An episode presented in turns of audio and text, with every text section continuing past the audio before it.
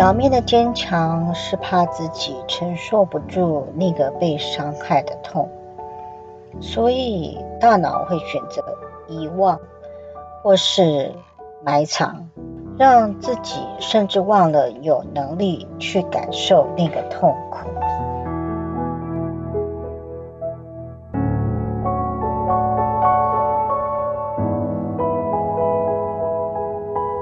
嗨，我亲爱的朋友们，大家好。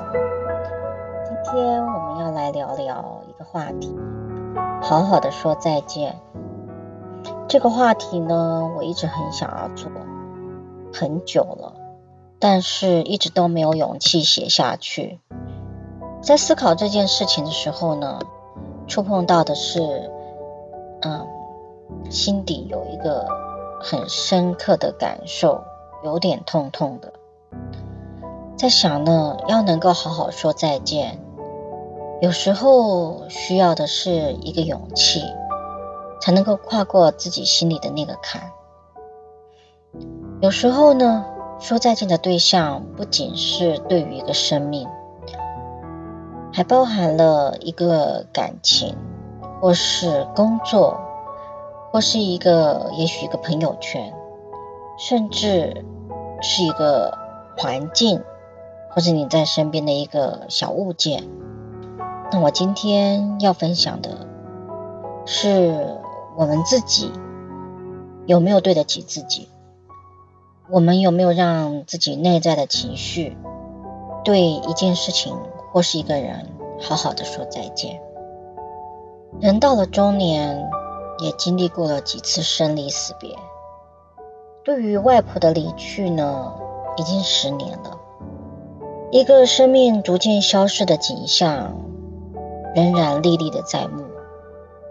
我们陪着外婆一起到最后，那家人也跟外婆说了很多的心里话。我记得呢，我曾经跟她说：“外婆，如果你看到那个光，白白亮亮的光，那是神来带你回家，你别怕。”那天的凌晨，外婆就离开了。最后，殡仪馆的人要把外婆带走的那天，我记得我让其他人都不要看，因为心里想着我是家中的长女，把爸、把妈妈跟阿姨都支开了，我知道他们会舍不得，更可能会崩溃。那。表弟表妹年纪小，我想他们也别看，毕竟我也经历了一些其他亲人的呃送行，所以我想我我够坚强，我可以。另外，我也自认为我有信仰，信仰会让我自己撑着走完这一段路程。那殡仪馆的人。把外婆放在黑色的袋子里面，拉起拉链，推出房子。我的手里当时握着圣经，心里想的是诗篇第二十三篇，内容是：他说，耶和华是我的牧者，我必不致缺乏。他使我躺卧在青草地上。你我在可安歇的水边，他使我灵魂苏醒，为自己的命引导我走一路。我虽然行过死荫的幽谷，也不怕遭害，因为你与我同在，你的杖、你的竿都安慰我。就因为这句，因为你与我同在。我认为我什么事情我都不害怕，我都可以走过去。那一天，清晰深刻的记得那一幕。外婆被推出去的时候，天空好蓝，是个好好的天气，外面安安静静的，舒服的凉爽的秋天。我一滴眼泪都没有掉下，心里想着：天父爸爸，你要好好照顾我的外婆。谢谢你，让她在这个病程里面没有经历过太多的痛苦。当时呢，我想这件事情我替大家做，自己算是松了一口气，也都没有再提起这件事情。但是这几年回头看，我真的有让自己好好的说再见，在这件送行的事情上面好好的说再见吗？还是自己一厢情愿的认为我扛下来了，替别人扛下来了，这个是对大家好的。午夜梦回，我对那个坚强不掉泪的自己。开始怀疑，这是对大家都好的方式吗？我自以为的坚强，会不会其实阻挡了其他人需要跟外婆说再见的机会？甚至开始思考，我自己是否需要这么的硬，硬到让自己压住伤心的感觉而不掉泪？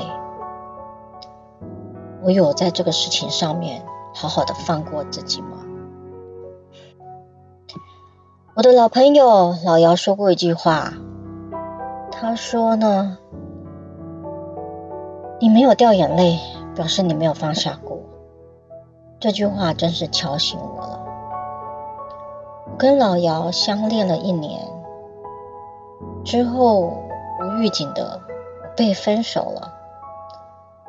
当年我好倔强。一滴眼泪都没掉，很快速的把所有的信件、物品、礼物全部砸了、烧了、recycle，没有任何的情绪就把这件事情埋起来，没有掉眼泪。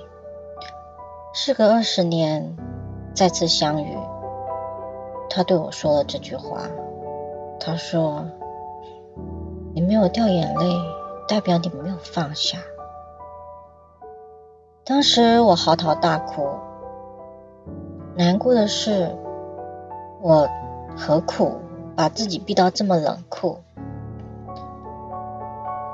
我不让他难过，事实上，难过的是我自己。别人也许都已经释怀了。后来我理解。没有好好说再见，真的是自己心里过不去的那个坎，不见得是别人认为你没有对他好好说再见。我对自己太苛刻了，我也太自以为的事要为别人多着想很多。亲爱的朋友们，好好的说再见，不管是一个仪式感，还是一个念头，放自己一马。要分开离开的时候，想要疯狂的哭，还是火山爆发的生气，还是要一个大大的拥抱，或是一个热烈的亲吻，都鼓励你们去做，让自己好过，放下了，才是真正的好好的说再见。今天就分享到这里，谢谢大家的收听。